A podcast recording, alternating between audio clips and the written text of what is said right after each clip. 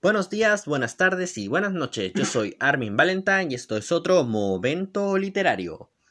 En esta ocasión tocaremos un tema un tanto controversial, ya que a pesar de que las opiniones tienden a ser algo negativas en su mayoría, también es cierto que existen aquellos que defienden este asunto como leones. Los libros en los colegios. Sí, ya sé que la mayoría de los mm, reclamos contra las obras leídas en la escuela tienden a ser por su contexto de tarea, cuando el objetivo principal es incentivar el gusto por la lectura, algo que tiene que ser más allá de una simple obligación académica. Asimismo, está el tema de que una y otra vez se intenta acercar a los escolares a los clásicos, que si bien tienen su encanto, el lenguaje tampoco resulta tan atractivo para ellos, razón por la que no es raro que reciban una negativa ante la situación. Por eso, considerando todas estas complicaciones, ¿qué podríamos hacer para quebrantar dichas barreras? Aaron, desde que terminaste la escuela, generalmente te he oído escuchar, perdón, te he oído decir referencias negativas al repertorio que te tocó especialmente durante la media. ¿Qué, ¿Qué podrías decirnos al respecto y cómo te hubiese gustado solucionar ese conflicto durante tu periodo escolar? Bueno, más que nada el hecho de que de que la mayoría de los libros que entregan en la media son libros que son demasiado añejos, en el buen sentido de la palabra, y, el problema en sí no creo que sean los libros, sino que el problema es que em, estas nuevas generaciones no entienden la...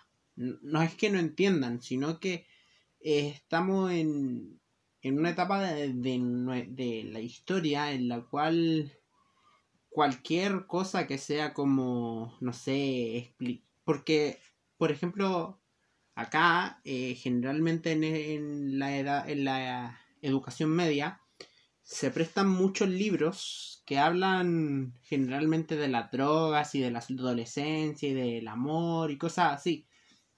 Lamentablemente son muy pocos los libros que están del 50 hacia adelante.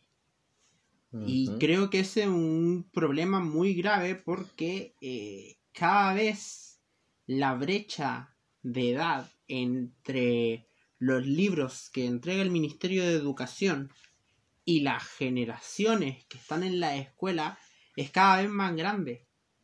Y cualquier tema, cualquier cosa que uno que uno eh, que quiera transmitir un libro, que les quieran transmitir a través de estos libros que al final terminan siendo una mera tarea, y ese ya voy a ir a ese punto, eh, cualquier tarea que uno, o sea, perdón, cualquier libro que quiera hablar sobre cierto tema, perfectamente lo puede reemplazar por algún post de internet, preguntarle a los amigos, porque ya, tenemos una relación más directa con cada uno de esos temas y sobre todo con el tema de las redes sociales recibimos mucha información respecto a esos temas y casi no es necesario leer un libro que hable de esa temática porque las redes sociales se expande todo ese tipo de información.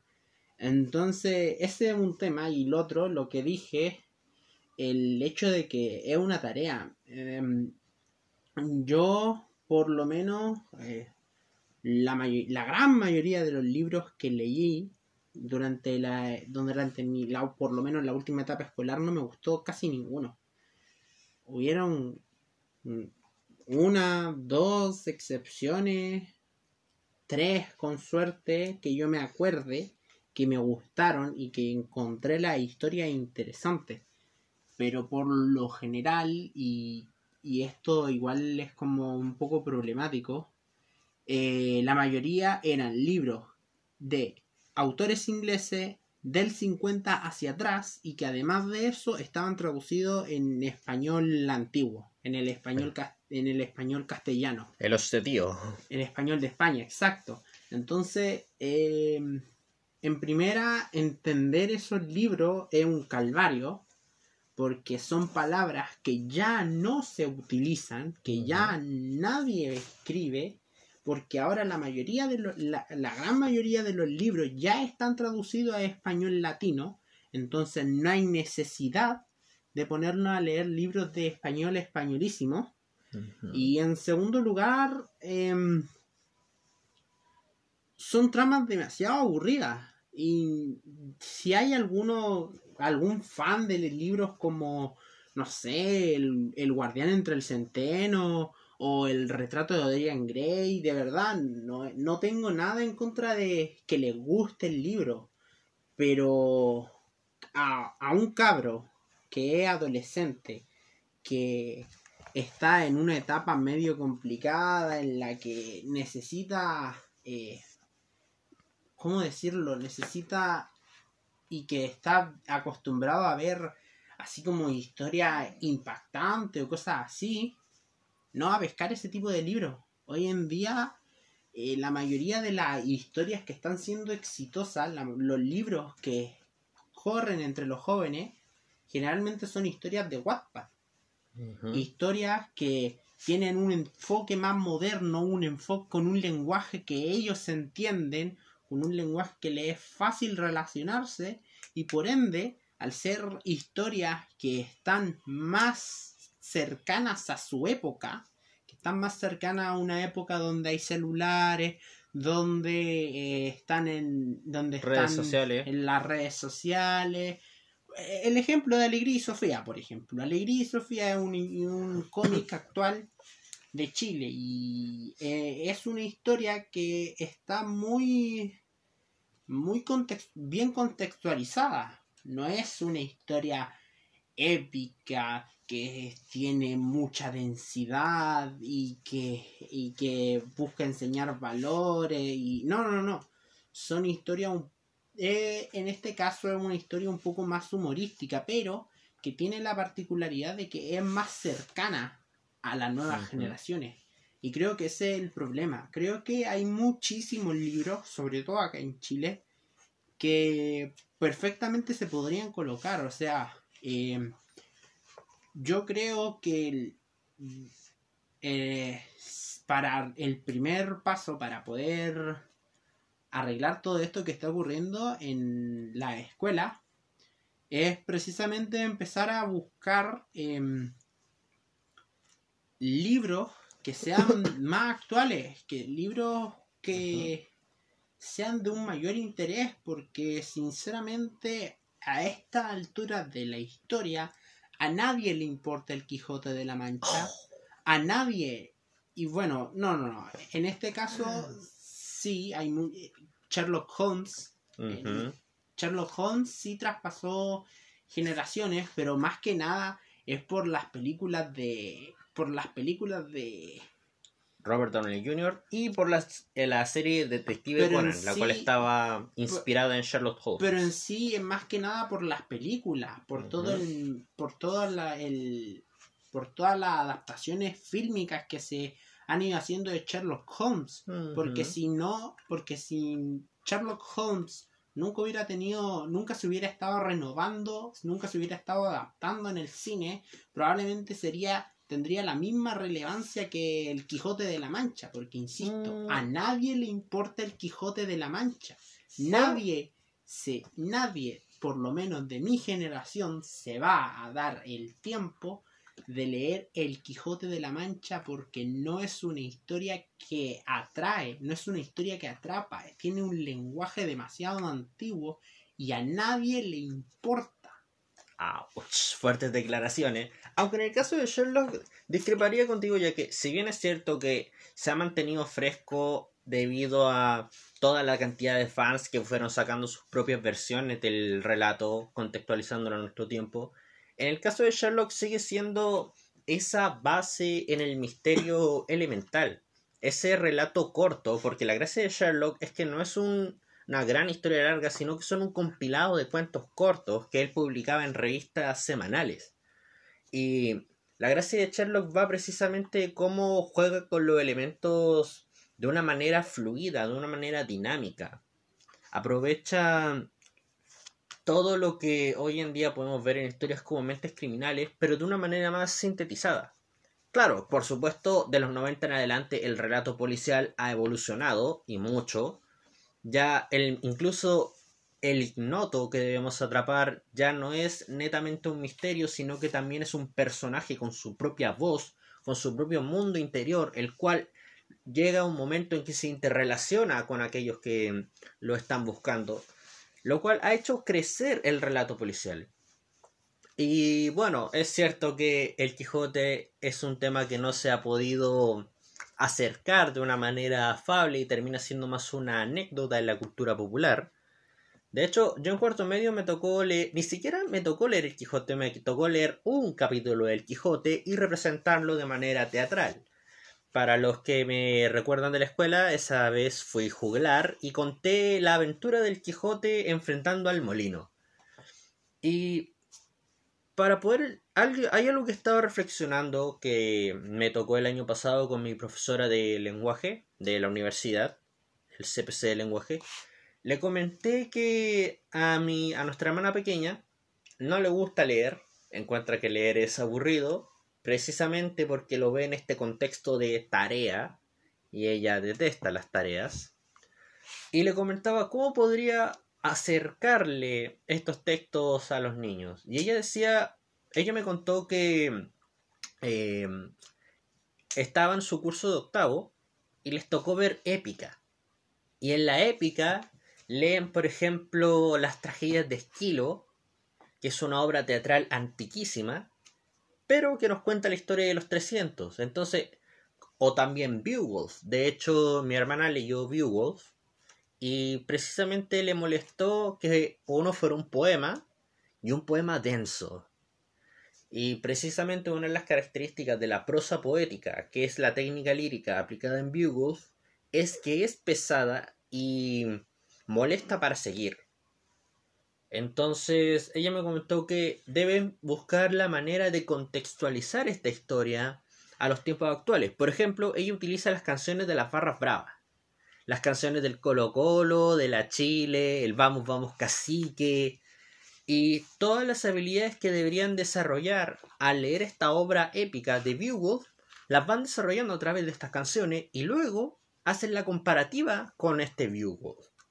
De esa forma ellos pueden interrelacionar tales elementos de la obra, lo cual demuestra que de por sí el formato prueba porque ese es el problema que por lo menos se da en Chile con el tema de los libros, es que se da la tarea con un plazo de 30 días para leer el libro y después responden una prueba. ¿Y qué responden?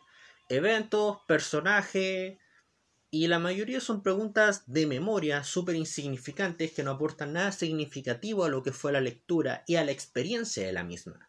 Ahora sí, otra cosa que agregar, eh, sí a veces, a veces, y no, no sé si sean en todos los colegios, ojalá si hay alguien de la media que esté cursando en la media o que haya cursado en la media, por favor que lo confirme.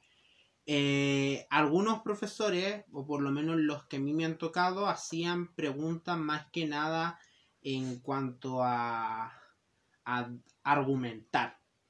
Que igual creo que es muy bueno, pero como decía Armin, el problema es el hecho de que. el hecho de que. Está ese plazo. Entonces, el leer historia. Por ejemplo, a mí me tocó leer La Odisea. Y la verdad es que el libro original es, de, es larguísimo. Es larguísimo. Es. Y, y de verdad, con esa prosa que tiene nosotros que estamos acostumbrados a historias que son... Narrativas. Que son más narrativas. Eh, el leer ese, esa lírica y, y, lo peor de todo es el hecho de que es una lírica muy antigua. Em, es pesada. Al final es demasiado pesada para analizar, para memorizar y, y terminé haciéndote un problema porque tenía ese plazo y y no te dan ganas de leerlo. Ese es otro de los problemas, no te dan ganas de leerlo porque sentí que, porque uno siente más que el, el hecho de que, ay, pero es que tienen que mejorar su lectura entonces para terminar luego, no. El problema no es que los libros sean largos y que no estemos acostumbrados a leer libros largos, porque, por ejemplo, Días de Terror y Días de Rock de Garage son libros igual largos, que tienen su buen tramo de página. Y tienen más de mil planas. Pero yo en particular lo disfruté mucho.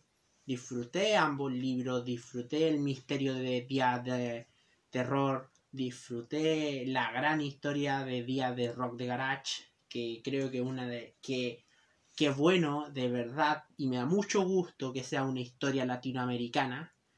Em, disfruté, por ejemplo, una historia de fútbol, que igual es un libro más cortito, pero son historias que se te pasan volando porque no son historias densas, no son historias que se te hacen eternas, y ese es el gran problema que muchos de estos libros, más que ser largos, más que ser inentendibles, se te hacen eternos. Mm. Se te hacen eternos.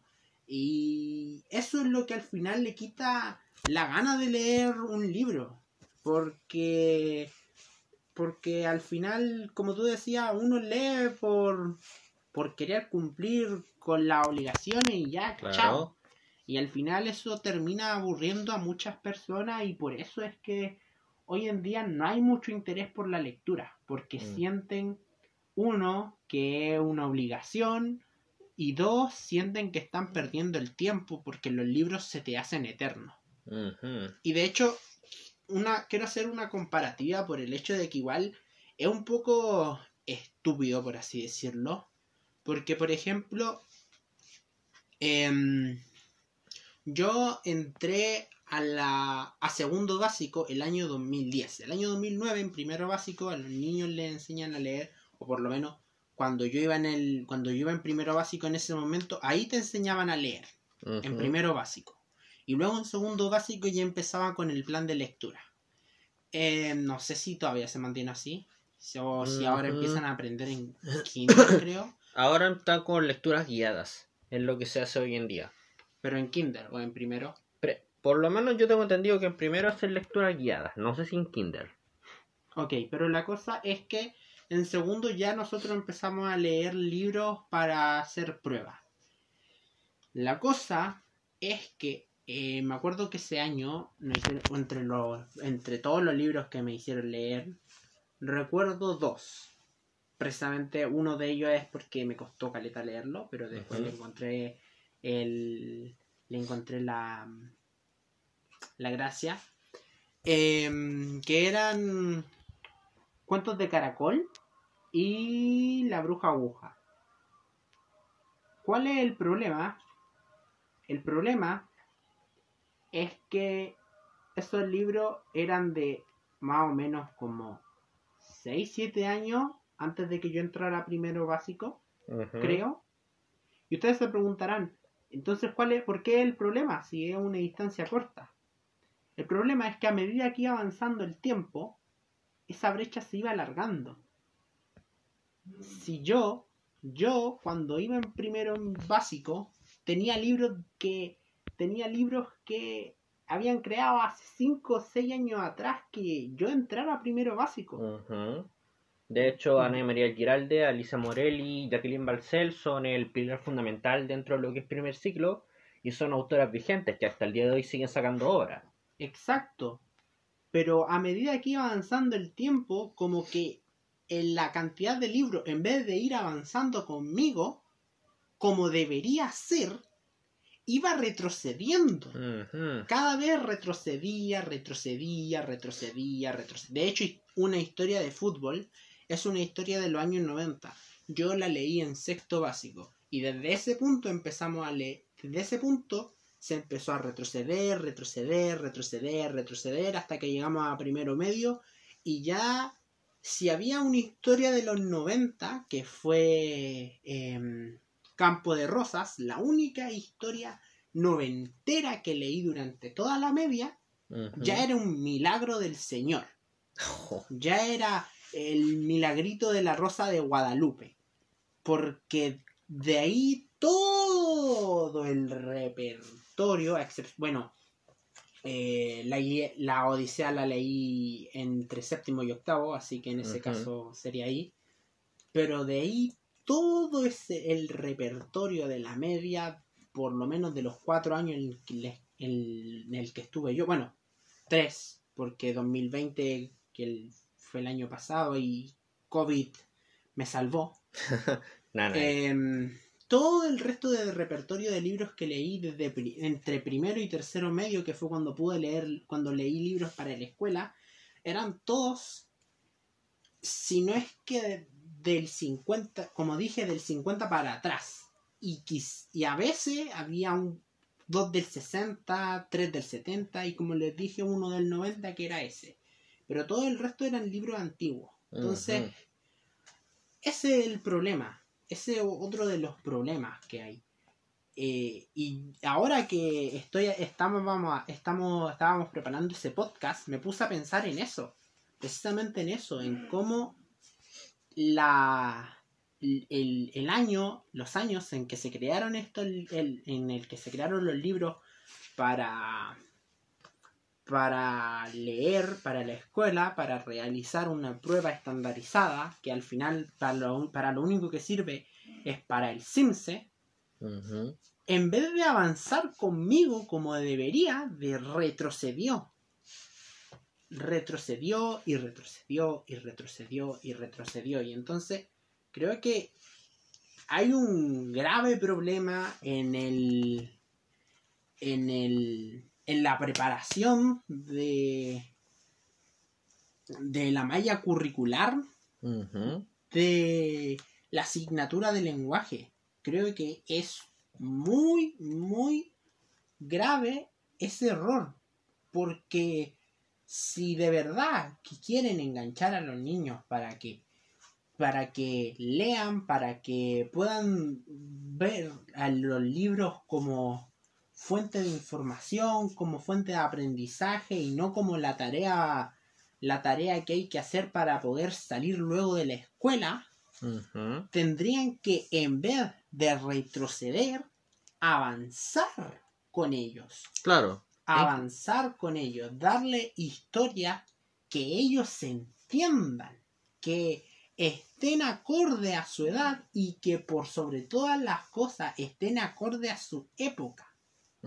De hecho, ahora que, lo men- que mencionaste el CIMSE, para los que son de no son de Chile, el CIMSE es una prueba estandarizada que se da entre cuarto año y octavo básico, los cuales miden Se su extendió la media por si acaso. y se extendió la media, que se encarga de medir sus conocimientos en las áreas de lenguaje y matemática principalmente, la cual se centra en todo lo que es comprensión lectora, vocabulario, y en el caso de matemática, temas como el cálculo, entre otros asuntos. Ahora, lo que decían en el caso de la malla, si bien es cierto, hay un retroceso, hay un punto dentro de la malla que está justificado, que es cuando empiezan a conocer la historia de la literatura, y empiezan a ver el, el periodo antiguo, la edad media, la edad moderna, pero aún así es cierto que esa unidad termina viéndose muy de golpe en lugar de que vuelva hacia atrás y luego empieza a avanzar.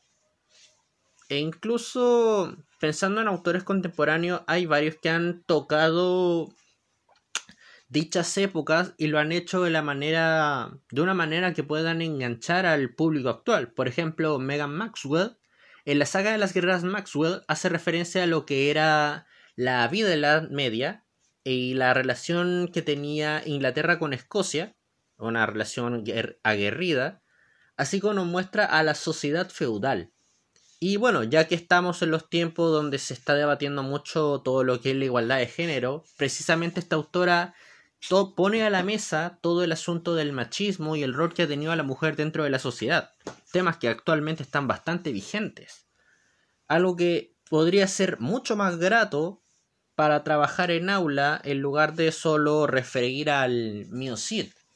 Pero ahora que hablamos un poco de los clásicos, hay otro asunto que es el renombre que se le da a ciertos autores.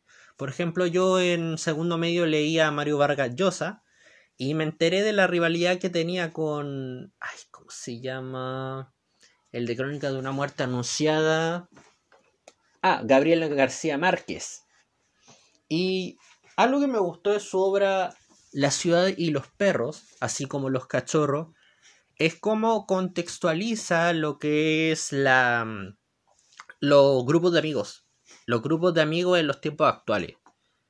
Pero ya pensando en todo lo que todas las otras obras que leí específicamente de mm, Gabriel García es como al final terminan leyendo su obra solo por su renombre que por el contenido mismo.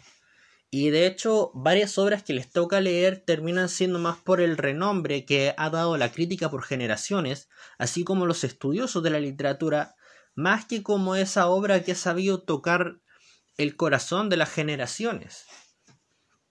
De hecho, ahora que estoy escribiendo sobre Harry Potter, algo que me llamó la atención es cómo a las generaciones actuales ya no les encanta tanto como en mi época, ya que precisamente yo crecí con el boom de la saga. Y hay que admitirlo, cada obra tiene su boom, tiene su periplo, y creo que ha llegado el momento de que ciertos autores ya empiecen a dejarlos ir, verlos como esa ventana al pasado y ese hermoso recuerdo, pero el, pero no como esa pieza fundamental para mm, que los chicos lo aprecien, porque de, de poder apreciarlos, de más se puede tomar un fragmento en una clase y comentarlo, más que solo, en lugar de solo bombardearlos con ellos. ¿Sabes cuál creo que el otro problema?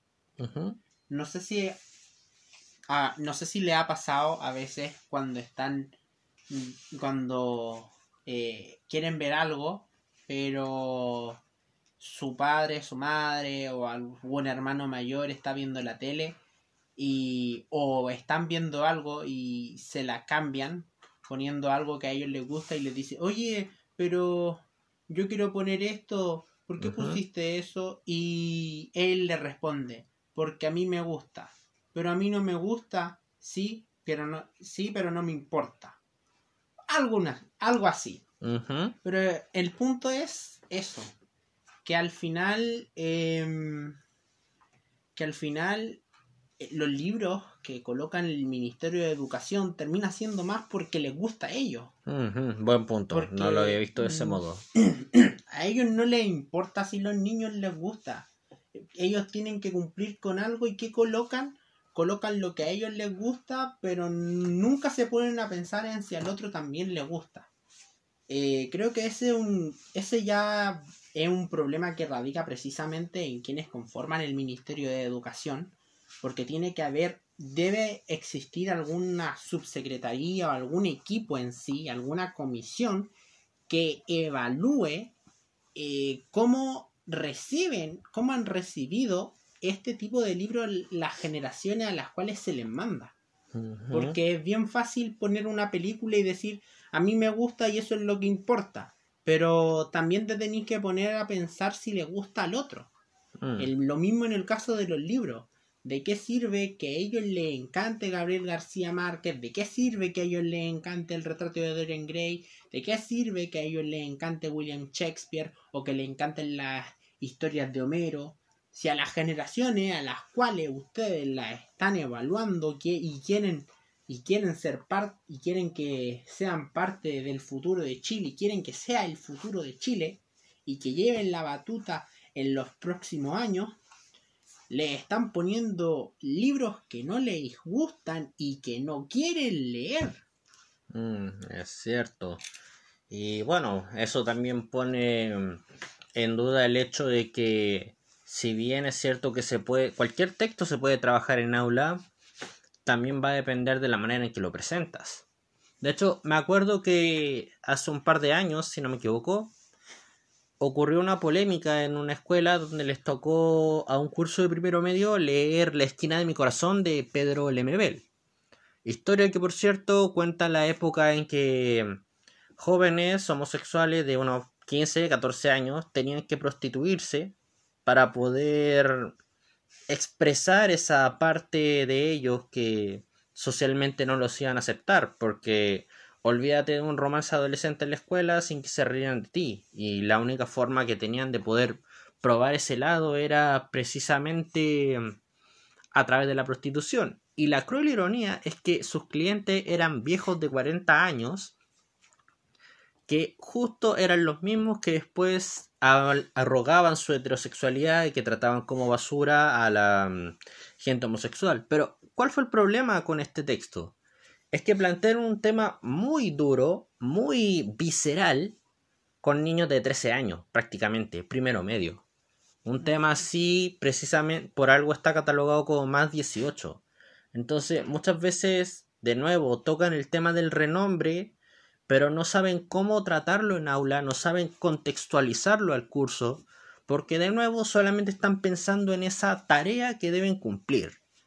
Y de hecho, esa fue bastante polémico, ya que todo el curso se puso de acuerdo para no leer el libro, funaron brígidamente al MBL, y el tema se hizo conocido en redes sociales y Aunque igual, igual tampoco es tanta la diferencia. No porque generalmente si tenéis 13 años, vais entre séptimo y octavo. De hecho, primero medio es más que nada 15 años. Pero, ah, bueno, 15 años, me equivoqué, perdón. Sí, bueno. Quería hacer esa corrección sí, Claro, la cosa es que igual, de nuevo, la el recuerdo que también que estuve discutiendo esa situación con una conocida y el primer argumento que tiró fue que oh, wow, ¿con qué cara se quejan si después ven porno? Pero precisamente otro de los problemas que tiene el ministerio es que tiene una mirada tan estándar de los estudiantes que no es capaz de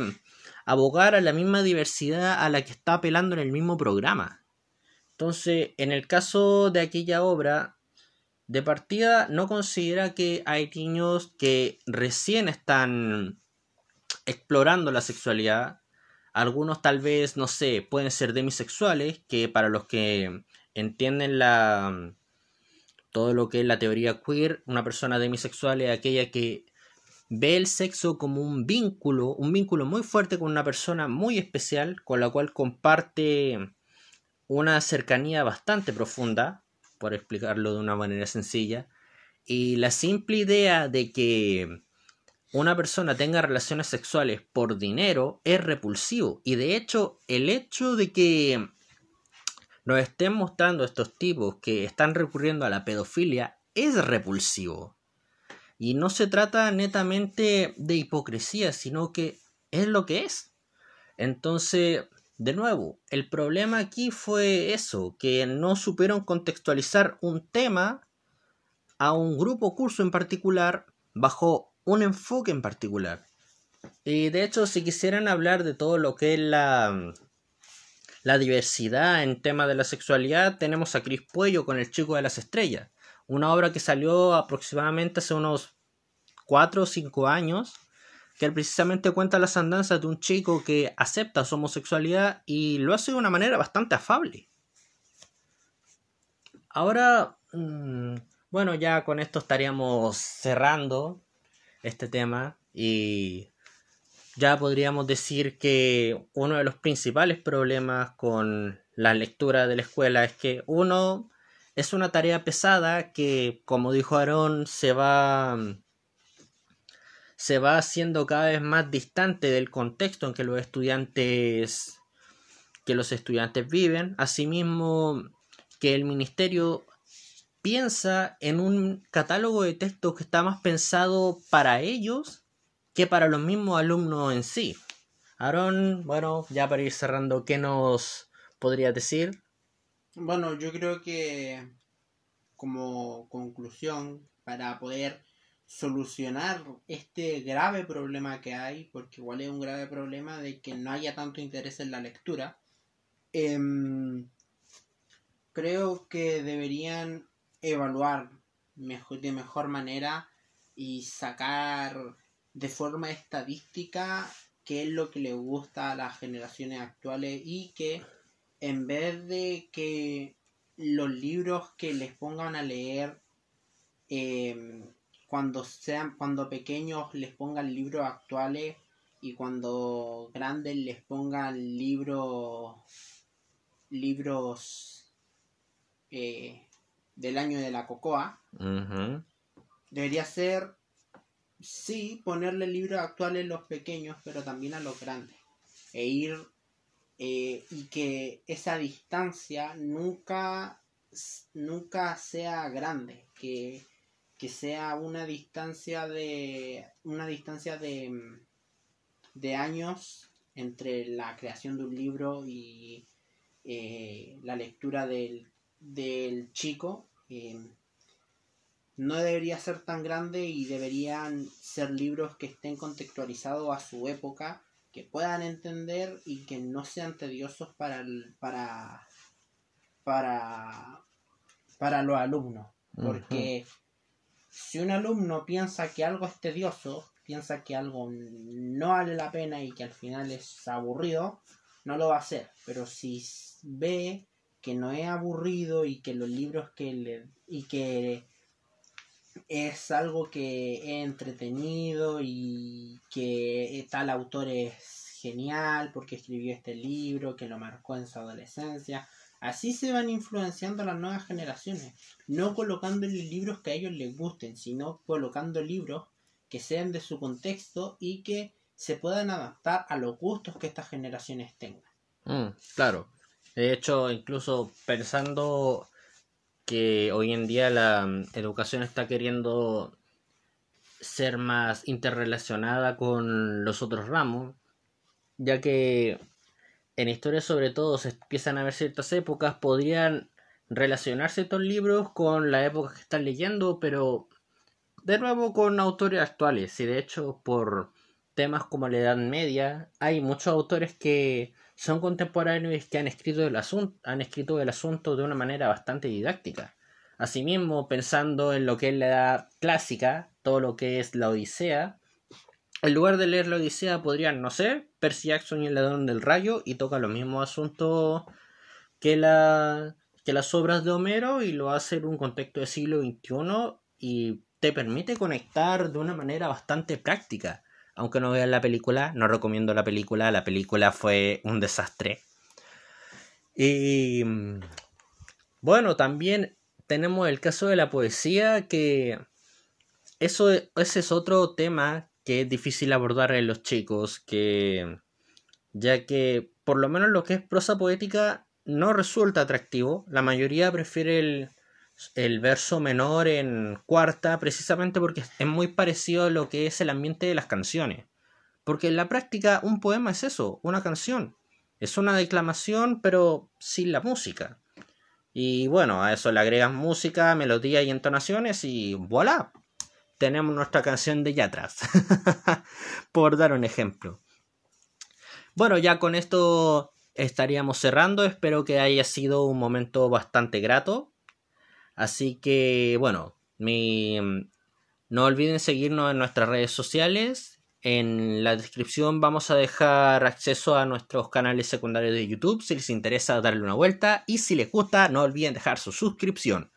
También dejen su like en esta mm, grabación para poder seguir trabajando en estos en nuestros próximos proyectos y bueno, como saben, mi canal es Poesía con Armin y el Darón Hablando weas. Hablando weas. y bueno, ya sin nada más que decir, espero que tengan un lindo día, que Dios los bendiga y... ¡Sayonara!